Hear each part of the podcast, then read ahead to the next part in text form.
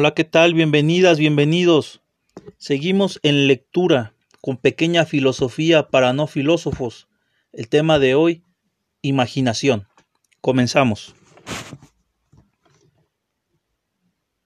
Imaginación. El miedo a la locura no será lo que nos obligue a arriar la bandera de la imaginación. André Breton. A partir de Platón, toda una tradición filosófica ha hecho de la imaginación una forma degenerada del conocimiento. La loca de la casa, como la llamaba Malebranche, y Pascal, la señora del error y la falsedad.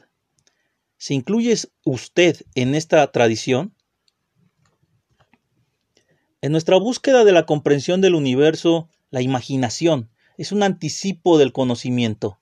Este anticipo no se halla en absoluto en un grado más bajo, sino de forma parte del camino que nos acerca poco a poco a lo real. Este fenómeno de iluminación súbita que precede al descubrimiento se produce incluso en matemáticas. El investigador intuye una posible demostración antes de haber desarrollado sus etapas sucesivas. Sin imaginación no podría haber creación. Por tanto, no es sólo la actividad intelectual más fecunda, sino bien la más noble.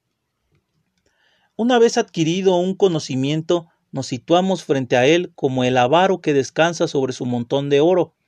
El saber no tiene nada de exultante, Conocer con precisión la distancia de la Tierra a la Luna es una, una adquisición almacenada en un rincón de una enciclopedia y el entusiasmo que puede esperarse de ello es escaso. En cambio, inventar los medios sagaces que nos permitan medir esa distancia proporciona la alegría de entablar una batalla que acabará pronto en victoria. El gozo del novelista que imagina las aventuras de sus héroes esos personajes cuyo creador es él, resulta igualmente profundo. En cuanto a las malignidades de Melebranche y Pascal, citadas por usted, me incitan a defender a esa loca. De no existir ella, la casa sería muy descolorida, polvorienta, gris y triste. Bachel Bachelard lo vio con gran agudeza. La imaginación es lo que aporta ese suplemento que hace de nosotros unos animales diferentes.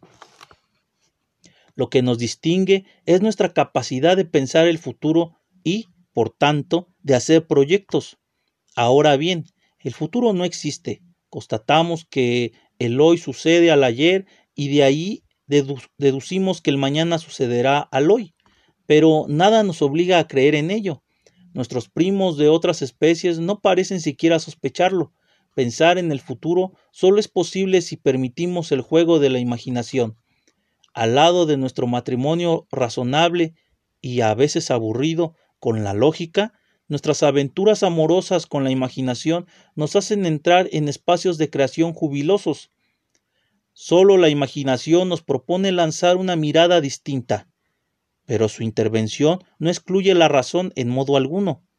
No confundamos imaginario e irracional. La imaginación solo es verdaderamente peligrosa cuando la razón le parece una traba insoportable. Entonces, todos los absurdos resultan posibles, sobre todo cuando se apela a la imaginación para suplir nuestra impotencia, como ocurre en las acciones supersticiosas. En tales casos, no hay que echar la culpa a la imaginación, sino a la negativa, a recurrir simultáneamente a la razón. Lo que nos permite, en definitiva, avanzar en el conocimiento es el tiro conjunto de imaginación-razón, en el que la imaginación suministra las reglas que permiten descubrir los errores, abre perspectivas nuevas, proporciona nuevos conceptos y nos facilita una nueva mirada sobre lo real. También Puedes falsificar y oscurecerlo todo. Si es una reina sin un contrapoder, solo aportará falsas ilusiones.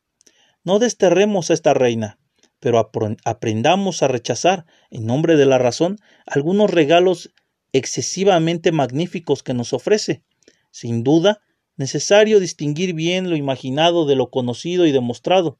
Existe el peligro de confusión, pero no vale la pena por ese peligro considerar a la imaginación enemiga de la razón. Así, lo que se halla en el grado más bajo del conocimiento, citando las palabras de Platón, no es la imaginación, sino la ilusión de que lo imaginado es lo real antes de haber llegado a lo demostrado.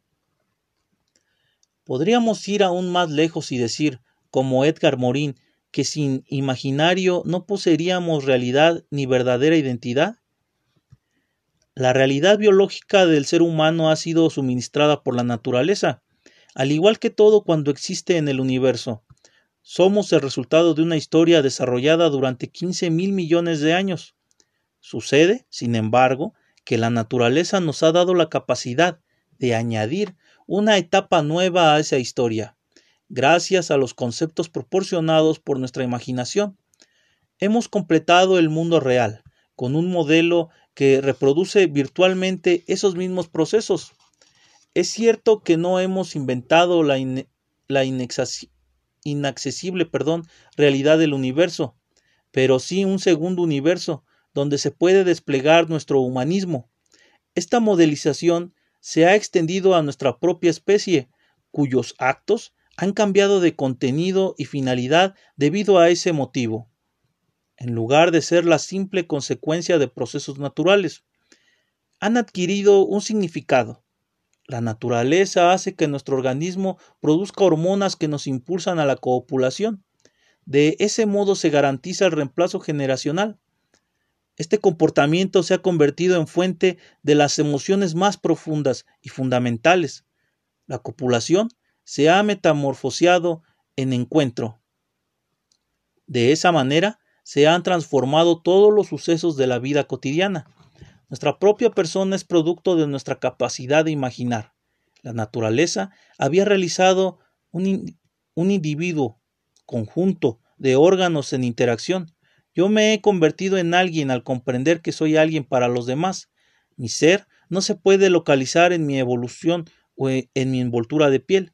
Se halla en los lazos que tejen mis encuentros, y esos lazos son producto de nuestras imaginaciones mutuamente fecundadas. En otras palabras, tanto el conocimiento de uno mismo como el de otro depende, para usted, de nuestra capacidad de imaginar. Eso marcará una considerable distancia respecto a la tradición filosófica. Y sin embargo, es lógico. La relación con el otro es el resultado de una comunicación, es decir, de una apuesta en común que solo puede establecerse si mi imaginación me hace ver en él un ser semejante a mí. Mis ojos me muestran un objeto entre otros. Me parece haber leído en cierta ocasión algo parecido en Descartes, pero únicamente puedo tratar este objeto con respecto si me imagino en él la misteriosa aparición de un suplemento que, al igual que en mí, lo metamorfosea en sujeto. Este esfuerzo de imaginación me obliga a considerarlo un prójimo, lo cual no es siempre fácil. Por pereza, para preservar mi comodidad, puedo sentirme tentado a no jugar a este juego de metamorfosis y a considerarme frente a él con todos los derechos que tengo ante un objeto cualquiera. ¿Cómo explicar, si no, el comportamiento de los verdugos, de quienes son capaces de torturar? Oyéndole, Pienso en la célebre fórmula en su escrito de Baudelaire, Curiosidades Estéticas, Salón de 1859, que se dice de un sabio sin imaginación, que ha aprendido todo cuando podía aprenderse a través de la enseñanza, pero que no hallará las leyes no adivinadas aún. La imaginación es la reina de lo verdadero y lo posiblemente en las provincias de lo verdadero.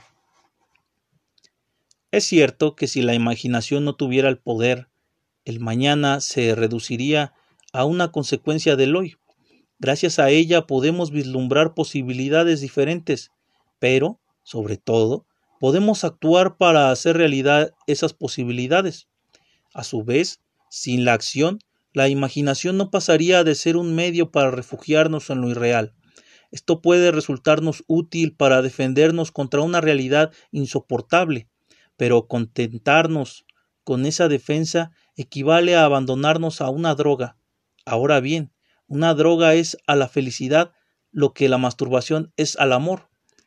Un cierre sobre uno mismo, necesario en ciertos periodos, pero que acaba siendo empobrecedor si corta el contacto con el mundo externo. ¿Qué es lo que caracteriza la llamada civilización de la imagen? Cuando hemos pasado a esa civilización, ¿se siente fascinado o más bien inquieto por las nuevas tecnologías? Nuestra cultura, con la imprenta y sobre todo con la televisión, nos atiborra de imágenes creadas por otros y que nos son impuestas. El resultado es una uniformidad esterilizadora para los intercambios. En el caso de la televisión, esta desgracia es doble, debido a la rapidez con que cambian dichas imágenes. Nuestro cerebro solo está habituado a manejar imágenes que se transforman con lentitud. El auténtico bombardeo de imágenes al que estamos sometidos, imágenes carentes a menudo de lazos entre ellas y encadenadas a un ritmo tal que apenas podemos verlas, constituye una agresión a nuestro entendimiento, en el que puede provocar verdaderas lesiones. Él es significativo que ese ritmo sea tanto más rápido cuanto más estúpido es su contenido. Así ocurre con los espacios publicitarios. En ellos, la imagen se convierte en arma al servicio de los interesados en hacer de nosotros un rebaño de consumidores sin espíritu crítico. Viva la civilización de la imagen, si se trata de imágenes producidas por nuestra propia imaginación, pero desconfiemos de la civilización de las imágenes cuando se asemejan a productos congelados fabricados por otros y recibidos pasivamente. Es una superchería considerar medios de comunicación las técnicas modernas de la presentación de imágenes. Comunicar es poner en común. Ahora bien, los instrumentos de que disponemos actualmente son, sobre todo, medios de información, es decir, de conformación. Ante un texto escrito, conservamos la libertad de leer a nuestro ritmo, volver atrás, reflexionar y poner en acción nuestro espíritu crítico. Seguimos siendo nosotros mismos frente a quien lo ha escrito. Con la radio y todavía más con la televisión se nos impone todo. Solo podemos ser pasivos. No hay información. Hay información y muy poca comunicación. Eso fue pequeña filosofía para no filósofos. Imaginación. Gracias.